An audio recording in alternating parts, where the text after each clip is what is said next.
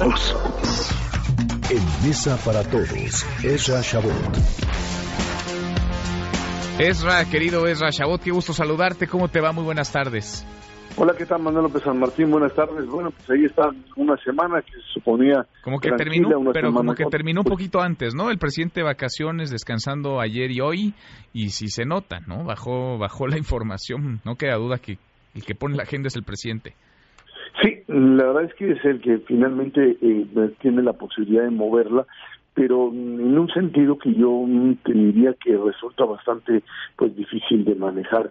Esta idea de generar o provocaciones o de generar cuestionamiento con respecto a lo que ellos consideran pues es el cambio de reglas de juego el cambio de régimen, dice el discurso de Morena y aquellos que defienden directamente al presidente bajo el principio de que ya es otra forma de actuar. Sin embargo, aquí hay elementos que de una o de otra manera simplemente no son conciliatorios con un modelo de democracia representativa, ni un cuestionamiento a la prensa desde el punto de vista no de lo que serían el debate de las ideas o de presentar argumentos, sino la descalificación de las personas, algo que pues simplemente no queda y en todo caso si existen algún tipo de violación a la ley, pues tendría que manejarse esto desde el punto de vista pues directamente del modelo judicial y por el otro pues la otra parte, ¿no? La posibilidad de deshacerse de una reforma educativa, que dicen algunos, pues se trató el asunto propio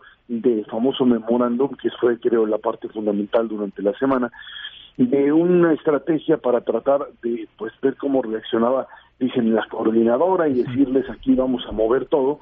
La verdad es que pues no entiendo bien a bien cuál sería el interés de hacerlo de esta manera. porque además la coordinadora reaccionó, pues como reaccionó también la oposición, diciendo un memorándum no alcanza para nada, vaya, no solamente violentaría la Constitución, sino que además no se modifica, no se puede modificar una norma que está escrita en la Carta Magna con un memorándum, sea de quien sea, así sea uno firmado por el presidente. Y es que aquí el, problema radica en que, que, lo que intentaba era demostrarle a la coordinadora que el presidente podía mover para un lado, para otro, pues eh, esto mm, en este modelo no se puede. Esta añoranza por el viejo régimen, que es finalmente lo que plantean aquellos que hablan de este cambio de régimen, no funciona, porque pues eh, una cosa es eh, darle indicaciones a los secretarios de Estado y otra es que estos puedan cumplirla bajo el principio básico de que se trata de normas que pueden ser impugnadas constitucionalmente. Esto es poner además a la Suprema Corte contra la pared, porque pues más allá de que pueda tener ya una mayoría dentro de la Corte que sea afín al gobierno, como sucede en algunos o sucedía en algunos gobiernos, pues aquí el problema es bastante más complicado porque se trata abiertamente de un decreto y no se puede pues prácticamente gobernar a decretazos, a menos que el memorándum sea considerado pues solamente una sugerencia, lo que sería una pues alternativa política bastante cuestionable. No, eh, no es no, no, no, es entendible la estrategia. déjame preguntarte a propósito de este memorándum y de las muchas reacciones, la última, la del presidente de la mesa directiva del Senado, Martí Batres, que hace un rato a través de su cuenta de Twitter escribía que nada es inconstitucional a priori. Dice él que cada poder del Estado decide usando medios legales a su alcance y que quien tenga interés jurídico lo hace valer ante el órgano competente, le hace pues eh, la Suprema Corte de Justicia de la Nación para declarar inconstitucionalidad. ¿Qué te parece que lo diga además el presidente del Senado, vaya, entendemos, es un legislador de Morena, pero es el presidente de otro poder, vaya, es el presidente del Senado, el que tendría que estar, ese sí, legislando, escribiendo las leyes, cambiándolas, borrándolas si no les gusta. Es que, Manuel, creo que aquí el planteamiento fundamental es el siguiente es gobernar a base de acuerdos o gobernar a base de conflictos. Si lo que tú quieres es gobernar a base de conflictos, el planteamiento de Batres es totalmente válido. Que cada quien haga lo que le da su regalada gana. Y finalmente, pues nos vemos en tribunales.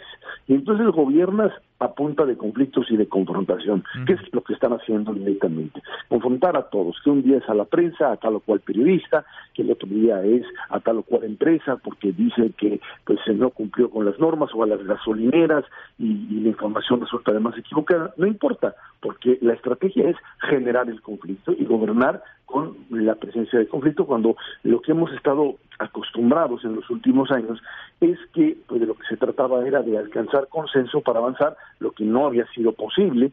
Ahora tienen una mayoría parlamentaria, tienen una mayoría en el Congreso que les permitiría hacer cambios importantes más allá de que si lo constitucional puede o no moverse, incluso en el terreno de la reforma educativa, aparecía ese artículo, y no sé si lo comentaba contigo, Manuel, pero de Diego Valadez que decía, pues es que si lo que quieren es mover la reforma eh, de, un, de una manera que haga a un lado lo que consideraban evaluaciones punitivas, pues no necesitan ni meterse al tema de la reforma constitucional ni mover algunas de las leyes ahí establecidas, sino en las directrices que podrían eventualmente ser cuestionadas, eh, pero eh, es muy difícil porque esto ya sería el manejo cotidiano mm. del proceso de enseñanza-aprendizaje y ahí es donde se pierde. Pero el problema no es ese, el problema es la confrontación con la coordinadora en algo que, pues lo único que te va a generar es eso, conflicto permanente. La verdad es que querer gobernar con conflicto permanente, lo único que te genera es atorón político,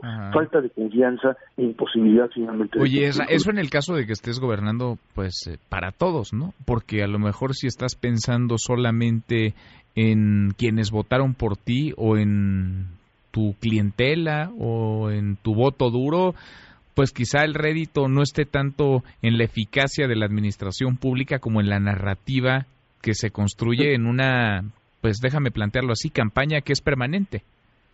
Es que ese es un poco el planteamiento, alguien diría que no se vale volver a comparar a López Obrador con Trump, porque pues no, son hablas de niveles diferentes, pero es un poco el estilo.